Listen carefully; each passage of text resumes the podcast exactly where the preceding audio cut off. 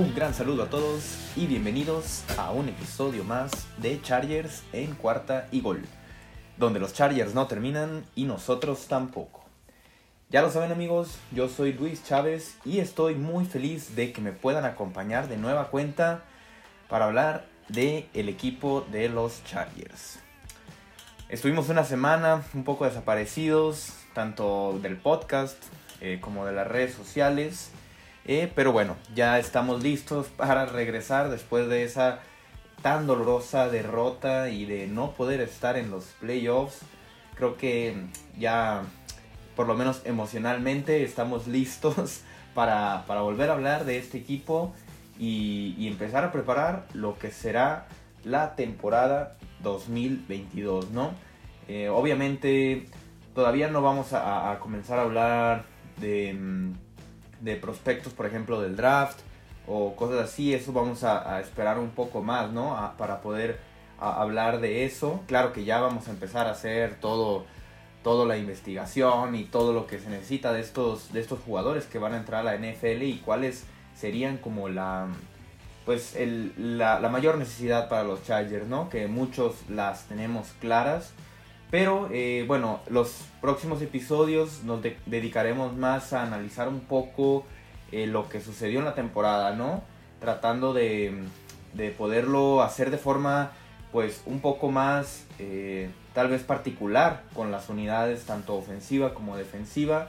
El día de hoy vamos a hablar un poco más de todas las noticias y de todo lo que sucedió esta semana que para, para haber sido una semana en la que los Chargers pues ya no, ya no están en la temporada, creo que fueron bastantes noticias. Así que vamos a ello.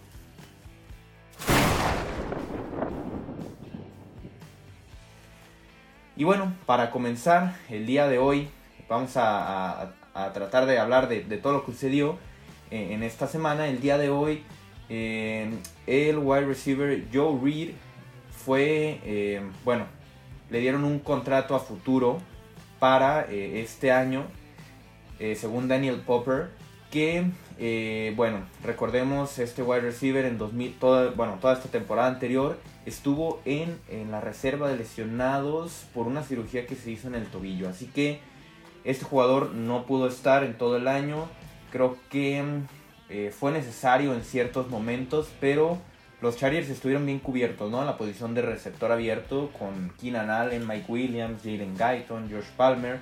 Eh, tal vez el único partido que, fue el más complicado de todos cuando Keenan Allen no pudo estar. Y, pues bueno, a fin de cuentas el equipo pues resolvió, ¿no? Con los demás receptores.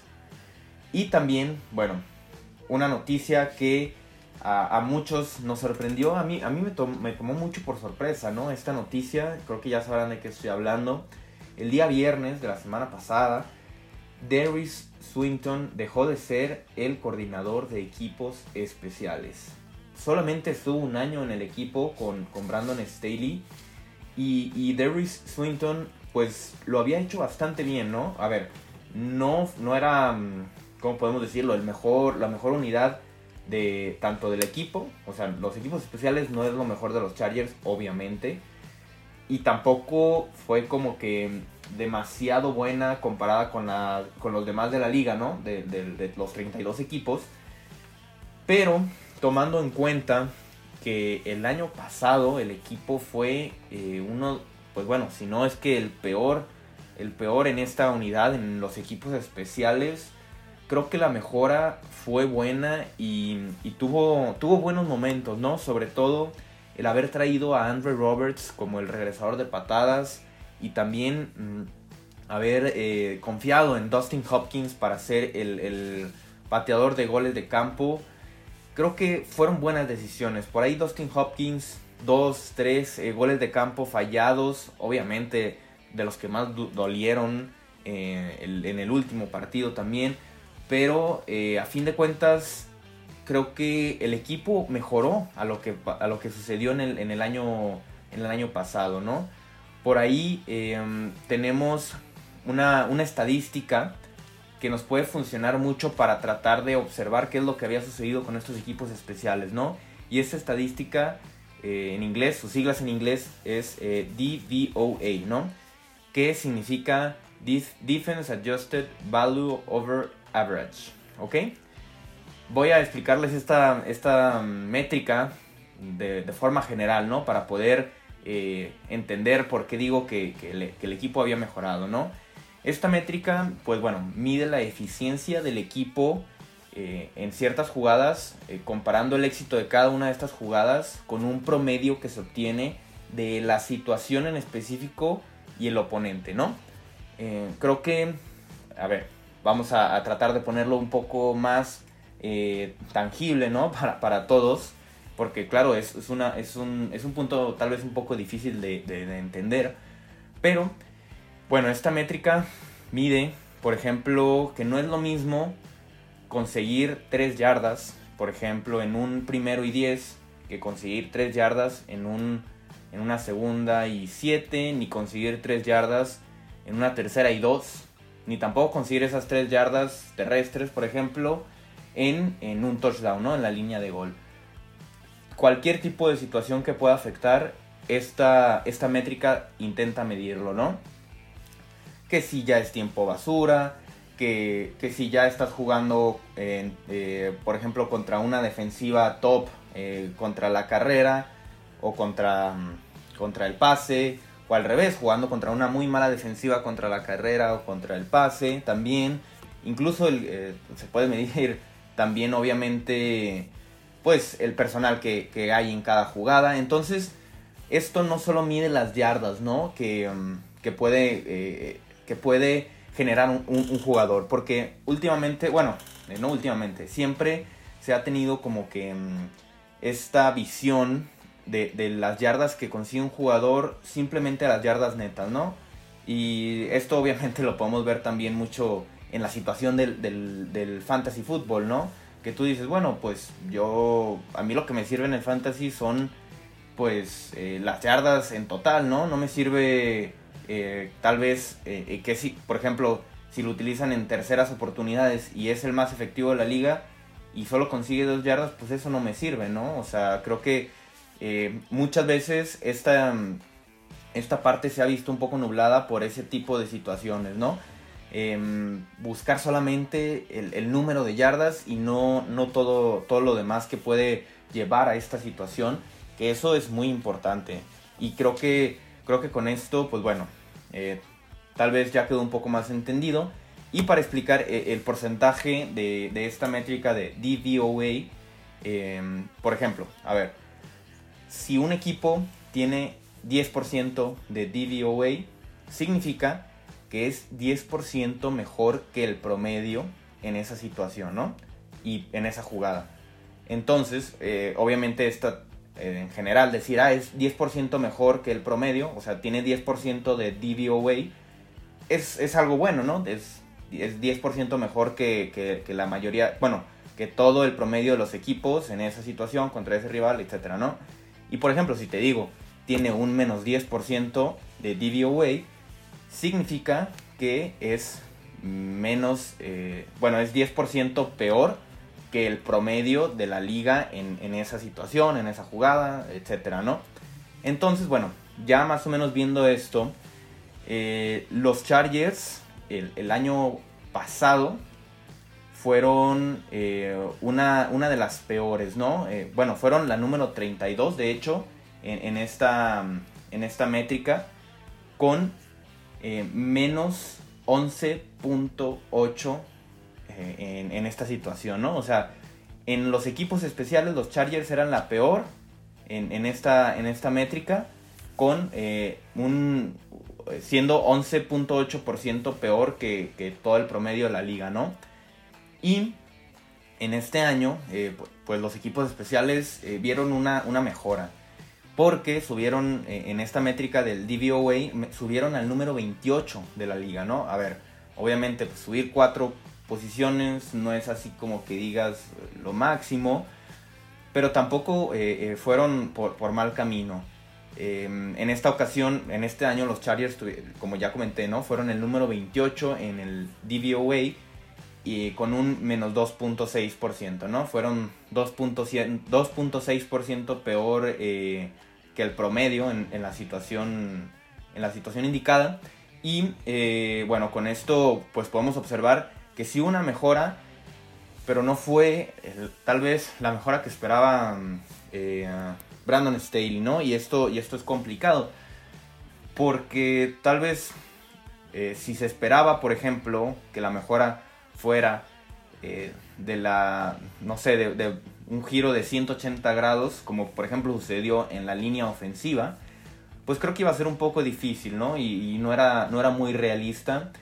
Por esa parte, eh, creo que, a ver, sí nos, bueno, a mí sí me sorprendió. Yo, yo creía, bueno, yo esperaba que el primer coordinador eh, del equipo que fuera despedido fuera el coordinador defensivo, ¿no? Pero en esta ocasión fue el coordinador de equipos especiales y, pues bueno, será, será buscar, ¿no? ¿Quién, quién pueda tomar ese lugar, porque pues los Chargers tienen que seguir mejorando. Y aquí entra, pues bueno, otra de las noticias que hemos tenido en estos días, que los Chargers ya entrevistaron a, un candidato, ya tuvieron una entrevista, ¿no? Con un candidato para este puesto, quien es eh, eh, Thomas McGorgy.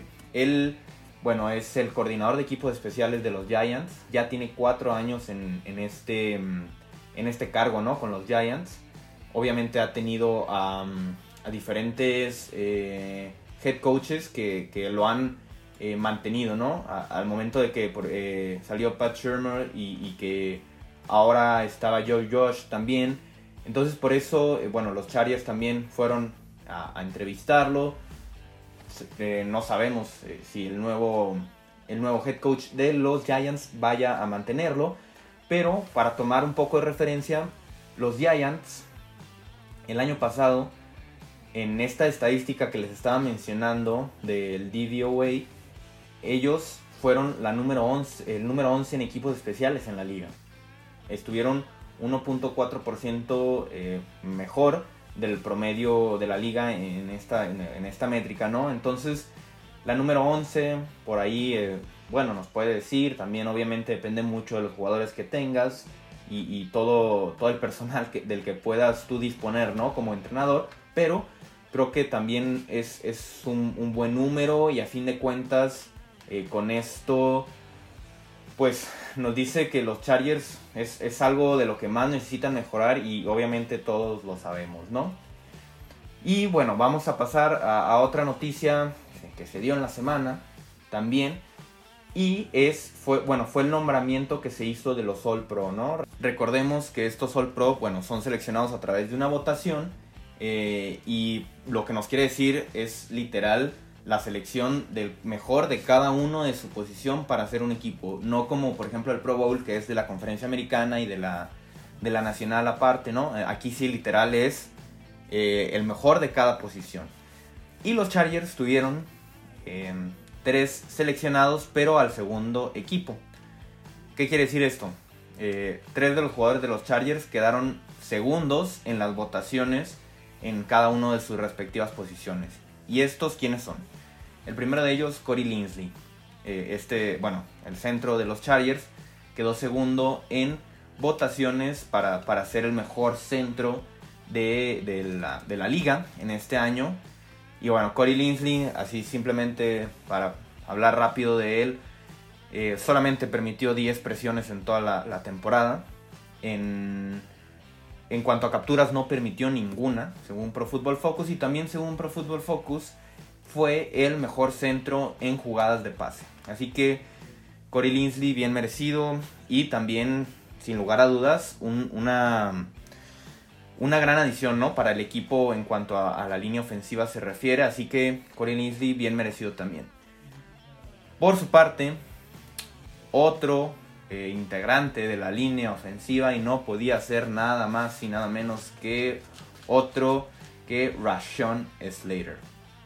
Tackle izquierdo, novato, esto es importantísimo.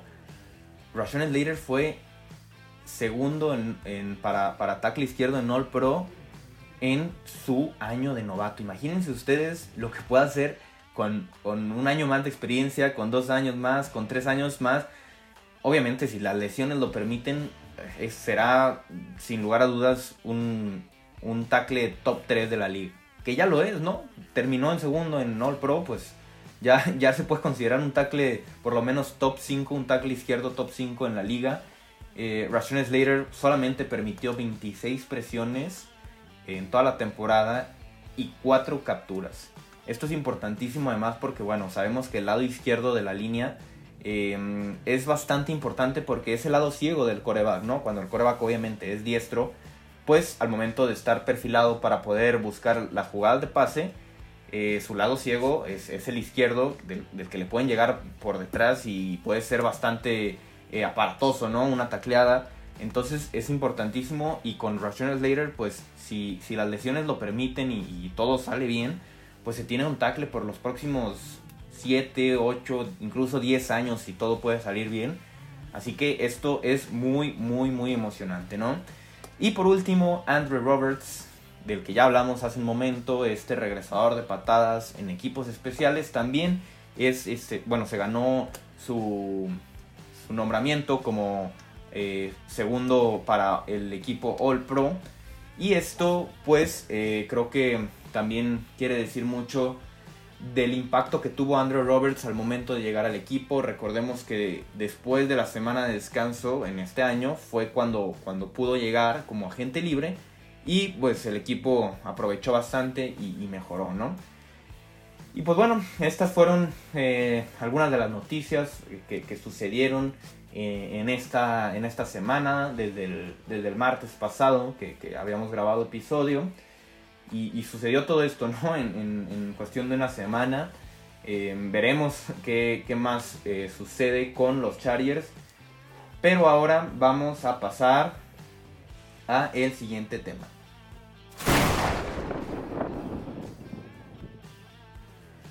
Y simplemente como introducción de lo que eh, podemos esperar, ¿no? En, en, esta, en este off-season, pues hay, hay bastante de lo que podemos hablar. Eh, obviamente este no es el episodio para hacerlo, eh, ya lo haremos con más calma, porque el equipo, pues bueno, tendrá 20 agentes libres, pero también el equipo está muy bien posicionado en cuanto al tope salarial. Recordemos que este año el tope subió a 200, bueno, va a subir porque todavía no acaba el año, todavía estamos en postemporada, para aquellos que no lo sepan. Este, este año el tope eh, salarial subirá a 208 millones de, dólares, ¿no? Por equipo, que son 25 millones más eh, de lo que fue el año pasado, que recordemos tuvo ahí problemas por obviamente toda la situación del COVID. Y los Chargers están proyectados para tener 68 millones de dólares en el tope salarial. Es muchísimo también, ya dijimos, tienen muchos agentes libres, 20 agentes libres. Em, pero, pues, hay muchos de ellos que pues no es necesario volver a firmar, ¿no? Obviamente los más destacados, pues por ahí está Mike Williams, que incluso se puede, em, se le puede poner la, etiqueta de jugador franquicia. Justin Jones, Chen Wosu. Son estos jugadores como los más destacados, ¿no? Que el equipo tendrá en, en, la agencia libre y pues observar que, mm, bueno, cuáles son los, más necesarios, ¿no? Sobre todo. Y vamos a terminar este episodio hablando de eh, el top 5 de jugadores ofensivos y defensivos eh, según las calificaciones de Pro Football Focus en el equipo de los Chargers, ¿no? Vamos a empezar con, el top 5 de, estos jugadores que fueron altamente calificados en la defensa primero. Obviamente el jugador mejor calificado en la defensiva de los Chargers fue Joey Bosa con un 85.9. Joey Bosa, una muy buena temporada. Eh, obviamente todos estos eh, sacks que incluían los fumbles eh, fueron importantísimos. Muchas veces no se recuperaron estos fumbles, pero bueno, el trabajo de Joy Bosa cada año nos demuestra que es de lo, del nivel élite, ¿no? De la liga. Y, esperemos, bueno, el siguiente año, este año que no tuvo tantas lesiones, que de hecho, pues bueno, fue muy poco lo que tuvo de afectación de lesiones. Esperemos el siguiente año pueda ser igual, ¿no? En segundo lugar tenemos a Derwin James. 78.5 su calificación. Eh, creo que Todos disfrutamos mucho poder ver a Derwin James sano esta temporada. Al final tuvo problemas con sus lesiones, perdiendo algunos partidos en la parte final de la temporada, pero eh, creo que va por muy buen camino y nos demostró también que, es un safety de los mejores de la liga y que puede estar ahí para, para cualquier situación, ¿no? Obviamente con la, en las jugadas de pase, eh, para taclear. Incluso a mí me encanta ver cuando, cuando a Derwin James lo alinean en los blitz para ir a cargar al coreback o al, bueno, al juego terrestre, al corredor en, en dado caso. Pues es increíble, ¿no? Poder verlo así. Por su parte, los últimos tres de este top 5, el número 3, Nasir Adderley, este safety que también tuvo una buena temporada, eh, White, que se vio bastante, bastante bien, y el número 5, Uchena Nwosu, ¿no? Que ya dijimos será agente libre, que los últimos partidos, bueno, de hecho en toda la temporada tuvo un buen nivel, el último partido se vio increíble contra, contra los Raiders, fue simplemente espectacular, ¿no? Lo de Uchena Nwosu y creo que claro que valdrá la pena que el equipo considere pues eh, firmarlo de nuevo, ¿no? Creo que eso será muy muy importante. Por su parte, el top 5 de la, de la ofensiva en, en, cuanto a jugadores calificados según Pro Football Focus fue el número 1, eh, para sorpresa de pocos, para sorpresa de nadie diría yo, Justin Herbert, ¿no? Con una calificación de 90.1 ¿Qué podemos decir de Justin Herbert? Segundo año en la liga y, para mí ya está en el top 5 de corebacks en, esta liga. Obviamente tomando en cuenta todo, ¿no? Porque mm, hay que, hay que tomar, pues sí, en cuenta obviamente las, las, las estadísticas, pero también ciertos intangibles que se puedan dar en los corebacks, ¿no? Como en ciertas situaciones lo que puede suceder, eh, cómo reaccionan los corebacks, etc. Pero bueno, Justin Herbert ha demostrado una madurez increíble para, para simplemente haber sido su segundo año. Ya rompió todos los récords en, en, la franquicia de los Chargers, solo le bastaron dos años para hacerlo. Em, es el mejor coreback en la historia en sus primeros dos años en cuanto a estadísticas, obviamente, de pases de touchdown, de pases completados, yardas, etc. ¿no? Eh, y bueno, el segundo en, en esta lista, Corey Linsley, el centro, ya hablamos de él, una temporada excelente. Eh, también un top, un, tackle, digo, un centro top 3 de la liga. Eh, el número 3, Rashon Slater, ya hablamos de él también. Un tackle izquierdo para mucho tiempo y que junto a Justin Herbert, pues bueno, va, a ser una pareja que, tendremos que, gozar eh, por los próximos años, ¿no? Y el número 4 y 5 en, este, en esta calificación de Pro Football Focus Mike Williams y Keenan Allen. Ambos receptores, a ver, tuvieron, eh, bueno, Mike Williams tuvo su mejor temporada del año. Eso creo que em, no puede pasar desapercibido. Fue el receptor número 12 en yardas recibidas con 1146 y el número 9 en touchdown con, con 9 recepciones. Ya hablamos de que, bueno, más bien, ya hablaremos más a fondo si valdrá la pena eh, retenerlo, ponerle la etiqueta de jugador franquicia, un, un, contrato multianual, todo lo que pueda pasar con él, ¿no? Y pues bueno, Keenan Allen simplemente eh, lo que significa la definición de constancia, ¿no? En un receptor, Keenan Allen es eso, literal. En los últimos partidos tuvo un pequeño bajón, pero creo que junto a Justin Herbert, eh, que ya se conocen y ha sido una química increíble desde el día 1, así que eh, bastante, bastante podemos estar bastante satisfechos ¿no? de estos dos eh, receptores la temporada que tuvieron, ambos de más de mil yardas. Y, creo que con esto, pues bueno, nos también nos da un enfoque en general de lo que fue tanto la defensiva como la, ofensiva, ¿no? Jugadores que esperábamos que estuvieran en, en, este top 5, si lo queremos decir así, de calificaciones, pues claro que lo estuvieron, ¿no? Por ahí eh, tal vez mención honorífica eh, para Austin Eckler, que tuvo una muy buena temporada también. Eh, Matt Feiler, que, también lo hizo bastante bien. Y en la defensiva, pues podemos hablar de Justin Jones, que mm, pues, no le ayuda mucho a estar en la peor defensa contra la, contra la carrera, pero eh, sin lugar a dudas, un, gran jugador. Y pues bueno amigos, con esto llegamos al final de este episodio. Eh, les agradezco mucho que, hayan, que se hayan pasado a escuchar este, este episodio.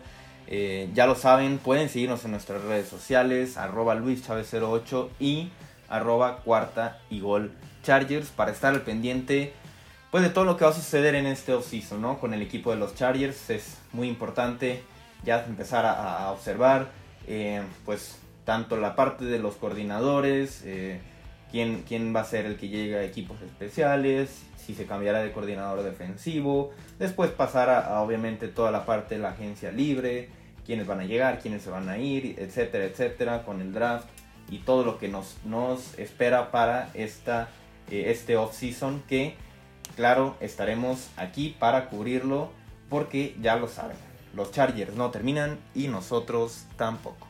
Cuarta y gol.